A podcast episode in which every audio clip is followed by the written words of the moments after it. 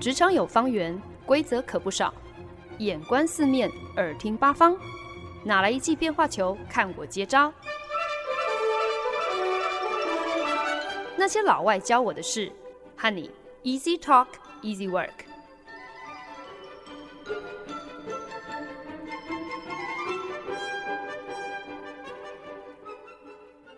您现在收听的是好家庭联播网台中古典九七点七，台北 Bravo 九一点三为您带来的节目《那些老外教我的事》，我是欢恩。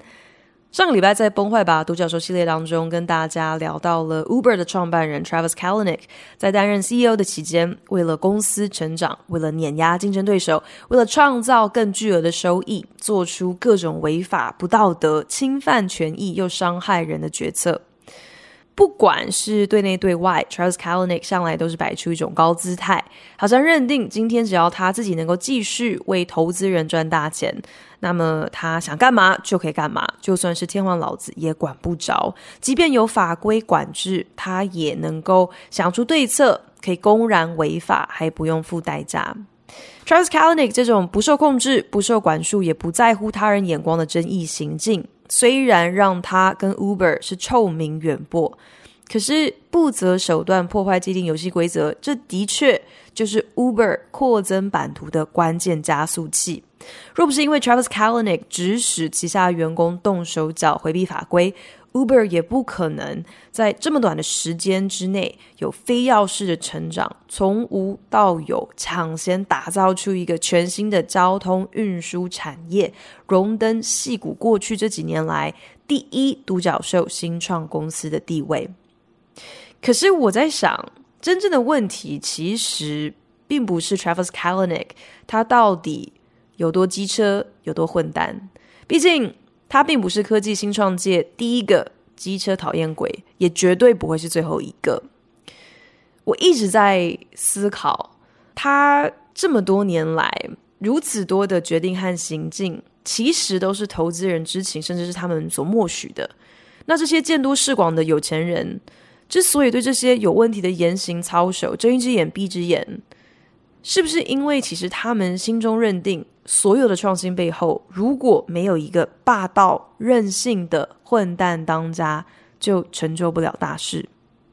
既然要讲到由混蛋当家的戏骨宠儿，我觉得我们当然就不得不提到另外一个人。那在前几个礼拜呢，我终于有机会看了二零一五年的一部好莱坞电影《Steve Jobs》。电影呢，描述的是苹果创办人贾伯斯在一九八四年到一九九八年之间，在三场非常重要的新产品发表会之前，贾伯斯和身边最亲近的家人、同事和伙伴们之间发生了各种冲突和摩擦。好莱坞知名编剧 Aaron Sorkin 参考了贾伯斯真实传记里面所透露的很多细节。然后呢，再发挥自己非常过人的想象力，就这样写出了一段又一段以假乱真、充满了快节奏又爆点十足的这些对话跟台词，等于是去用想象的方式来串起了贾伯斯于公于私每一段重要却又冲突的关系，进而揭发了贾伯斯冷漠不近人情、专制易怒和自我中心的难搞性格。那在电影当中呢，有一段剧情是当苹果的另外一位创办人 Steve Wozniak 三番两次恳求贾伯斯在新产品发表会上能够当众来感谢苹果最早期的台柱产品 Apple II 的团队，一再强调，虽然说 Apple II 这个电脑。并不是新产品发表会的重点。可是，如果今天没有 Apple II 所带来的稳定业绩，那苹果也不可能会有金流来投入新产品的研发。苹果的每一份子都把贾伯斯的肯定看作是天大的恩惠和奖赏，所以今天要贾伯斯在如此公开的场合当众感谢 Apple Two 的这个元老团队。于情于理都是一个对的事，可是贾伯斯却一再拒绝这个请求。These people live and die by your praise. So here's your chance. Acknowledge that something good happened that you weren't in the room for. No. Steve, do it. It's right. It's. It's right. Sorry, but no. 在一九九八年 iPad 新产品发表会之前，呃，电影就演到说，Steve Wozniak 又再一次提出同样的请求，那贾伯斯就再一次的当众拒绝了他，表示啊、在自己被赶出苹果的这十二年之间，苹果就没有再推出过一个像样的新产品，搞得整间公司差点就要破产了。贾伯斯不但没有把账算清楚，还让 Steve Wozniak 可以保住饭碗，这已经是。给他极大的面子，是一个天大的恩惠了。怎么可能现在还回过头去口头奖励 Apple II 这样一个已经跟不上时代的恐龙产品？You know, when people used to ask me what the difference was between me and Steve Jobs, I would say Steve was the big picture guy, and I liked a solid workbench. When people ask me what the difference is now, I say Steve's an asshole. Your products are better than you are, brother. That's the idea, brother. And knowing that, that's the difference. It's not binary. You can be decent and gifted at the same time. 电影当中，Steve Wozniak 在离开之前就对贾伯斯说：“以前当别人问他我们两个人之间到底差在哪里的时候，他总是回答：贾伯斯是负责大方向的愿景。”而自己则是比较喜欢专注于，呃，可以用他自己的双手来打造、来创造、来解决的问题。可是现在，当别人问起两个人之间到底差在哪里的时候，Steve Wozniak 的回答变成：贾伯斯是个混蛋。然后甚至还对贾伯斯说：“你的产品比你本人更要出色。Your products are better than you。”贾伯斯回嘴。做出比自己更出色的产品，这本来就是重点，本来就是应该的。能够看透这一个关键，才是我跟你之间的差别。已经对贾伯斯灰心透顶的 Steve Wozniak，这个时候就最后落下这么一句话，告诉贾伯斯说：“这并不是二元法，You can be gifted and decent at the same time。你可以天赋异禀，同时为人正派。”你不用在两者之间择一，但是按照我们这过去几个礼拜一路谈论的关于这个独角兽公司、关于戏骨的这个丛林法则，真的是如此吗？在天赋异禀跟为人正派之间，真的可以两者兼顾吗？苹果从九零年代后期开始稳坐最受消费者欢迎的人气品牌宝座，不止一个接着一个推出设计精美、使用者界面人性化、宛如艺术品一般的科技产品，每一个创新更是彻底革新了我们对于电脑科技还有使用者体验的所有想象。从 iMac、iPod、iTunes、MacBook Pro、MacBook Air、iPhone、iPad，每一个新产品的推出都造成全球轰动、万人空巷的盛况，消费者露宿街头、漏夜排队，只为了要赶在新产品开卖的首日能够成为率先拥有苹果最新商品的幸运儿，这些都是非常稀松平常的情况。而苹果这几个经典的人气商品幕后的重要推手就是 Steve Jobs。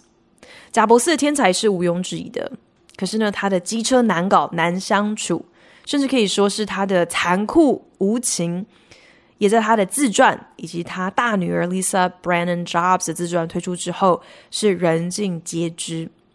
贾伯斯绝对可以说是戏骨最负盛名的一个混蛋，而他身边的工作伙伴和手下员工之所以心甘情愿的忍受他的各种羞辱和虐待。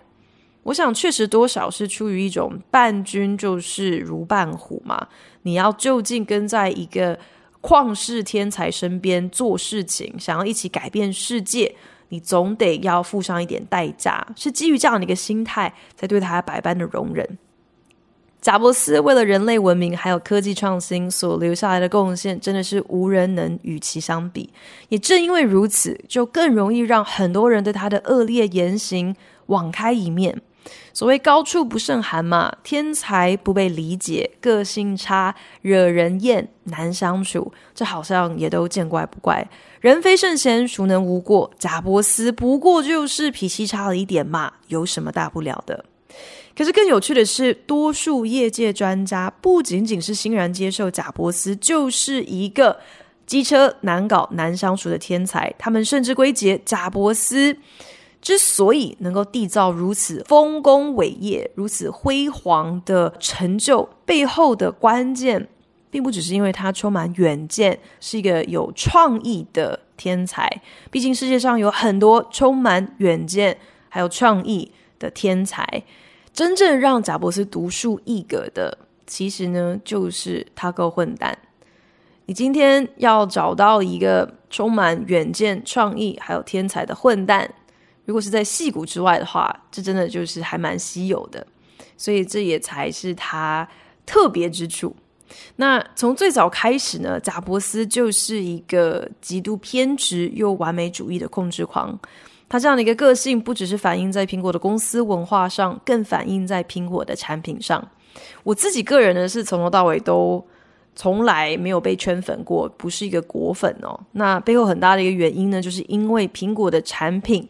虽然确实是很 user friendly，在各种界面设计上的确是从使用者的需求出发，没错。可是呢，苹果却不是一个 consumer friendly，彻头彻尾的就没有把消费者放在眼里哦，它是就不是一个 consumer friendly 的商品。所以呢，这也是为什么所有的苹果产品跟外界其他的电脑电子产品通通不相容，因为它有一个他们自己内部所谓的 closed system，一个密闭的系统。在特别着重于 open source 开源原则的科技业界当中，从来没有哪一个品牌像是苹果这样坚持所有的产品都只能够存在于苹果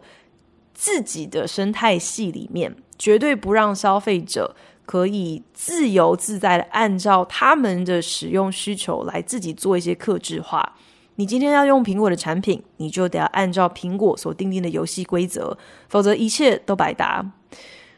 这其实呢是一个非常有效的营运模式。因为只要你开始用一个苹果产品，你等于就是栽入了贾伯斯所为你打造的生态系。你上了贼船之后，你就下不来了。因为你后续每一个智慧型的电子产品的选购，基本上呢，都会被苹果独断排他的这个不相容性给绑架，所以呢，你就被逼得继续要来购买苹果的东西。那当然，它的设计非常的优质，它提供的这些呃选项其实是蛮深得人心。这当然可以让你的选购过程好像比较没有那么就是出于无奈，可是实际上它就是要把你。呃，陷入这样的一个苹果生态系的网络当中，控制你、限制你、要求你，就是要来按照苹果的规则来走。但正是因为贾伯斯的机车跟坚持。就是要跟业界的这些潜规则唱反调，直接否决掉消费者有权利拥有多元选择的弹性，它才能够成功打造出苹果生态系如此坚不可摧的一个品牌护城河。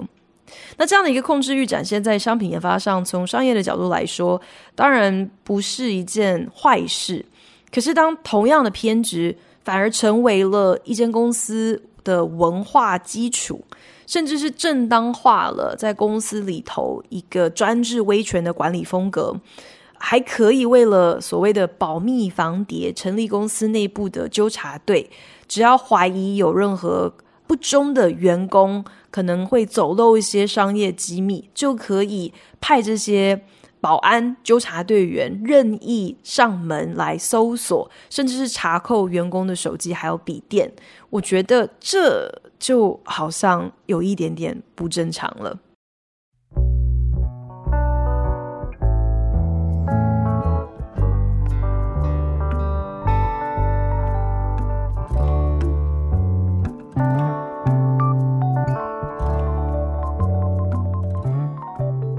您现在收听的是《那些老外教我的事》，我是节目主持人焕恩。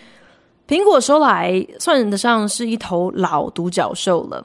可是，即使如此哦，它仍然具备了很多这些新锐后进独角兽公司一贯的特征，那就是呢，这些公司都是由一个个人魅力十足、具备独到眼光，但是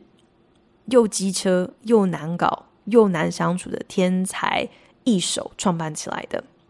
苹果创办人贾伯斯的天才跟他的难搞都是业界认证而且广为流传的。网络上呢，你随便都可以搜寻得到贾伯斯不近人情、说话不给人留情面的各种真实案例。跟苹果合作的某晶片制造厂商，因为没有办法如期交货，让贾伯斯气到冲进会议室，对着厂商爆粗口、大骂。就算厂商理亏，可是用这样子的一个态度跟你的合作伙伴来应对，我觉得如果是今天是任何另外一个 CEO，都一定会让人家摇头叹气、彻底傻眼哦。但是你今天要跟苹果做生意，你的脸皮如果不够厚，心脏不够大颗，肯定也做不下去。这间厂商在被痛骂完之后，竟然也就在最后关头想出办法，在期限之内交清他的货物了。那厂商负责人为了庆祝，甚至就把当初贾伯斯骂他们的那一串脏话，变成一个三个字母的缩写，然后把这个缩写。印在一个纪念外套上，然后很自豪的穿在身上哦。我觉得这也有够扯，只能够说你今天要跟难相处的天才一起共事，如果你没有一点点的被虐情商，你如果不知道如何苦中作乐的话，恐怕你也坚持不了太久。不要以为贾伯斯这种恶劣态度只是拿来针对外人，即便今天是自家员工，贾伯斯一样是毫不留情。因为自己完美主义的偏执，所以呢，所有的事情都要一手抓，特别是新产品的广告行销，就算是平面广告的颜色色差，这都可以成为贾伯斯将手下骂的一文不值的导火线。就算到后来证实员工是对的，搞不清楚状况的其实是贾伯斯，我也很难想象 Steve Jobs 低头认错道歉的模样。贾伯斯甚至在新员工面试的时候，也竭尽所能的刁难、机车难搞，尽问一些完全不相干，而且非常不专业又侵犯别人隐私的问题，像是质问对方：“你是几岁破处的呀？你多常会服用迷幻药啊？”这些尴尬的问题让来应征的人手足无措，满脸通红，不知道该说什么才好。其他担任面试官的苹果高阶主管企图要缓颊，就提出一些比较呃正经、比较技术性的问题，想要来转移话题哦。可是当应征者才要开始认真作答的时候，贾伯斯却坐在一边，开始发出各种不耐烦的怪声，打断人家的回答不说，更是一个极度不尊重人的表现。搞到最后，应征者。受不了，只好摸摸鼻子起身离席，表示：“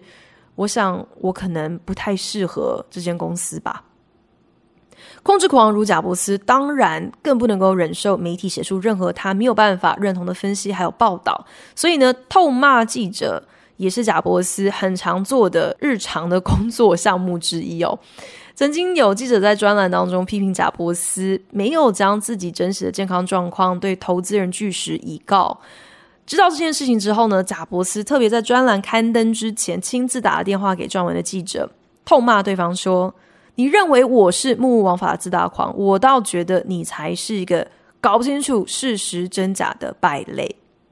即使如此，仍然有记者斗胆的直接写信给贾伯斯，质疑他为何要定定呃各种这个。App Store 的这些条例哦，等于是处处限制各界的 App 工程师，让他们不能够好好发挥所长，创造出他们想要的这些 App。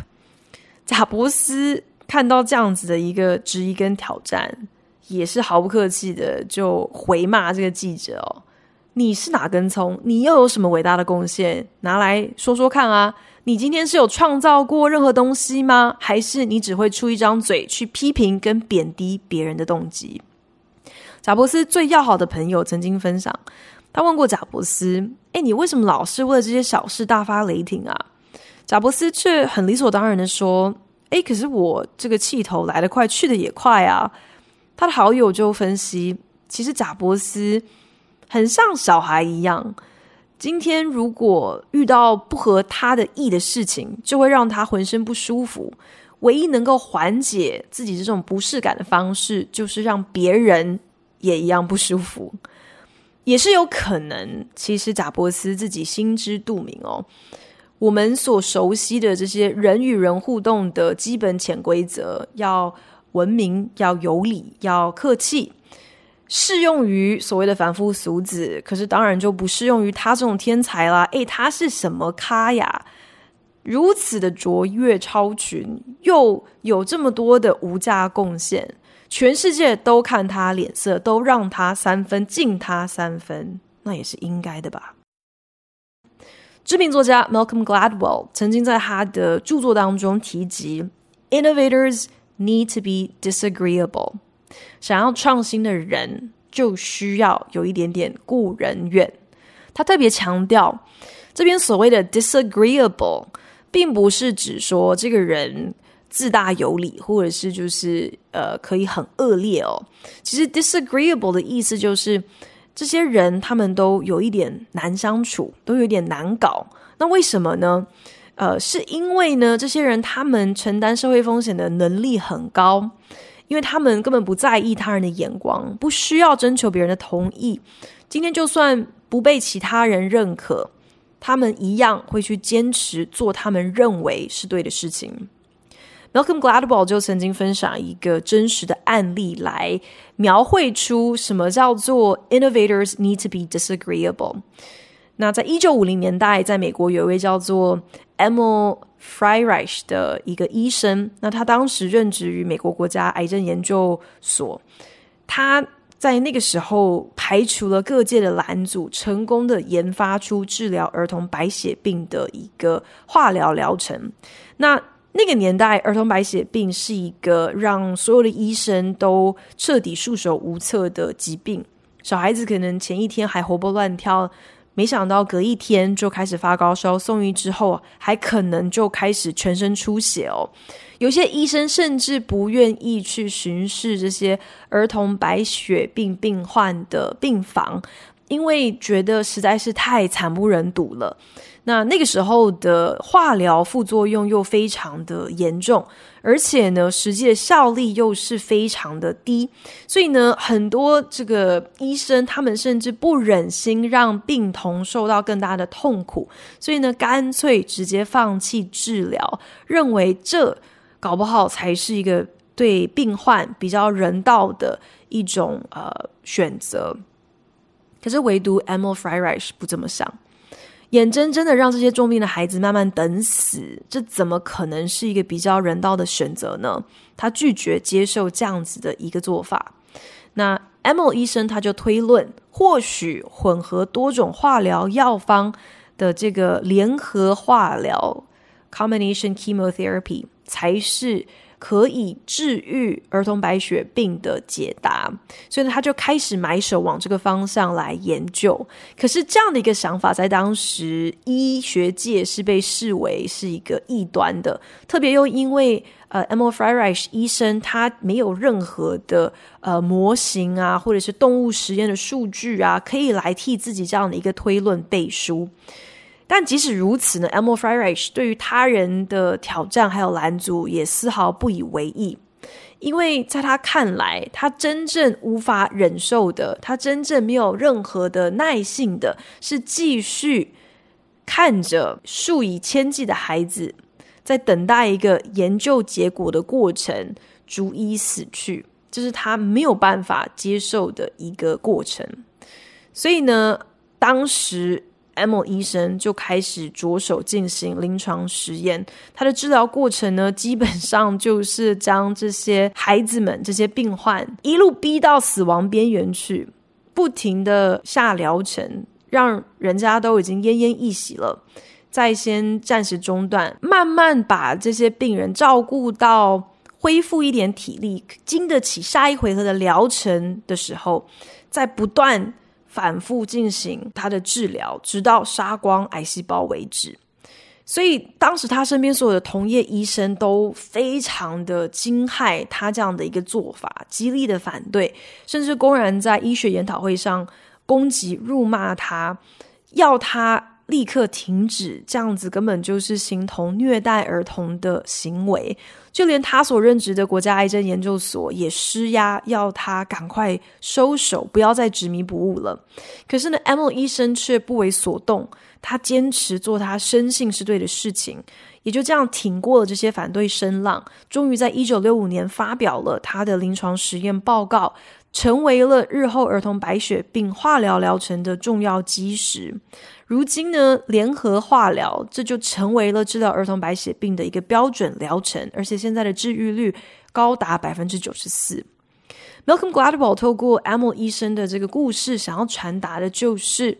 创新就是需要不按牌理出牌，就是需要那些不在乎社会既定俗成的规范和想法的人来替我们冲撞体制。我们是不是能够营造出一个合适的空间，来允许这些 disagreeable 这些不好相处的天才，可以有一个安全被接纳的发挥空间。这同时也是在挑战我们，在操练我们要如何去聆听跟我们不一样的意见。特别是当我们遭遇一些人际上的正面冲突的时候，当我们跟这样子 disagreeable 的人交手的时候，我们不会因为自己的不舒服，自己的无所适从，就来扼杀这些自己可能想都没有想过的看法。Malcolm Gladwell 提出的这些观察还有提醒，当然不无道理。毕竟，永远和乐融融、大家口径永远一致、想法单一的任何一种团体，都不可能会有任何的成长跟进步，就不要说有创新了。可是，我就忍不住想问啦。这些机车难搞、难相处的天才，不顾社会标准和世俗眼光，惹毛了身边所有人的人，仍然坚持己见。到最后，如果证明了他们真的是对的，那也就算了。但怕就怕，如果他六亲不认，伤害身边所有的人之后，也要继续坚持下去的事，到头来根本就是错的。那这个过程所累积的巨额社会成本，人跟人之间感情上啊、所造成的所有的伤害，这些成本又该要由谁来肩负呢？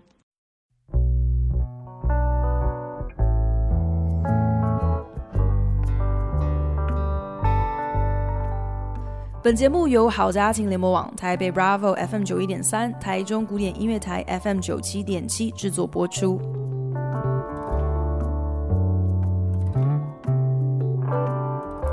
毫不意外的，苹果创办人贾伯斯也是知名作家 Malcolm Gladwell，他在提及所谓的 disagreeable innovator 这些难搞难相处的天才创新者的时候，所使用的一个范例之一。那 Malcolm Gladwell 在书里头就有提到哦，早年贾伯斯有一个机会见识到了那个时候的影印机龙头老大 Xerox 公司旗下工程师的一个最新发明，也就是电脑滑鼠。他看到这个电脑滑鼠之后，贾伯斯整个是惊为天人。回到苹果之后，立马就叫当时负责苹果初代电脑 Lisa 的工程师团队们，要他们转移重心。因为贾伯斯说：“我已经看到未来了，我们就不必再浪费时间、浪费金钱在 Lisa 这种注定要被淘汰掉的东西上。”这样的一个思维，或许也可以帮助我们进一步理解为什么在电影《Steve Jobs》当中，片中的贾伯斯打死不肯在新产品发表会上提及 Apple II 的这个呃电脑的开发团队哦，因为呢，在他看来。那就是在走回头路啊！你模糊新产品发表的焦点不说，你做这件事情也在他眼中是毫无意义的。你甚至可以从他的角度，你可以去理解，他会觉得这是甚至是有损苹果要带着世界迈向未来的这样的一个形象。因为对贾伯斯来说，他拒绝去顾及到。开国元老们他们的感受，他们的这个呃产品。这不是什么过河拆桥、不念旧情的行为哦，或也不是什么忘恩负义的表现。因为你今天谈创新，就是只能够向前看嘛。要想要能够创造出一个时代的最前端，你当然不能够单立于现在，你不能够被过去绑手绑脚的，就是这样子的一个急迫性。成为了苹果跟 Xerox 之间最大的一个差距。这也正是为什么我们从来都没有听说过任何 Xerox 牌的厉害电脑。因为当 Xerox 这间跟影印机已经是同义词的大公司，以为自己还多的是时间可以慢工出细活的时候，苹果已经舍弃了所有的东西，倾注全力在开发。这同一个 idea 上头，所以两间公司，一间成功起飞，另外一间就此没落的关键差异就在于急迫性。明明都是同样一个 idea，但是谁先抢先赢，谁可以排除万难，可以不管是伤了多少人的感情，就为了要实践。啊、呃，这个 idea，谁拥有这样子的急迫性，谁就可以率先达阵。那 Xerox 在一九八一年的时候，确实也还是推出了一部电脑 Xerox Star。那那个时候呢，贾伯斯还带着手下的员工亲自的去研究了一下这个产品哦。那得到的结果就是觉得对这个产品是非常的嗤之以鼻。贾伯斯后来甚至还亲自致电给 Xerox 公司的首席硬体工程师，开门见山的说：“你这辈子做过的一切都是狗屎，你何不来苹果替我做事呢？”用如此机车恶劣的态度把对方羞辱了一顿，结果竟然还成功的挖角到这个人才，你说是不是有够扯？不，可能当你真的遇到一个旷世天才的时候，就算你得要逼着自己把尊严吞下肚，搞不好你也都能够说服自己，这一切是值得的。如果我们回到节目一开始的时候，我所引述的那一句 Steve Jobs 电影的台词，我所提出的那个问题：Can you be gifted and decent？天赋异禀和为人正派，是不是真的可以两者兼顾，而非二选一？我想，至少在贾伯斯的身上，这个答案应该是否定的。他的机车难搞难相处，成为了他的以实践他的天才、他的愿景的一个重要关键。如果他今天很 decent，他今天为人正派，他很在乎员工的感受，还有他人的眼光。那么他根本没有办法贯彻创新所必备的急迫性，他没有办法去硬逼着手下去完成很多不合理甚至是不可能的任务。对贾伯斯来说，恐怕他根本都不曾想过自己是难搞难相处的。不是因为他没有自觉，根本就是因为他完全不在乎别人是怎么想他，是怎么看他的，因为他已经打定了主意，自己的意志、自己的坚持就是绝对不可违逆的。他这样的脾气让身边的人受罪，也让自己尝到了苦果。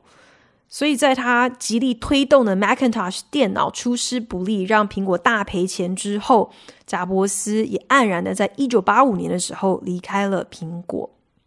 但我们都知道，在接下来没有贾伯斯这个难搞难相处的天才当家的十二年间，苹果差一点宣告破产。最终呢，还是透过了并购贾伯斯另外创办的这间小公司 Next，苹果才得以让贾伯斯可以强势回归，推出了一个接着一个 i 系列的产品，iMac、iPad、iPhone，不仅让苹果起死回生，更让苹果成为了重新定义人际互动还有资讯分享为何的顶尖科技公司。这些深远伟大的贡献，让我们对贾伯斯的机车难搞难相处，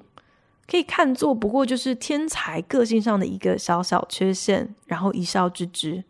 好在他的坚持己见，至终确实为世界谋来了极大的福祉。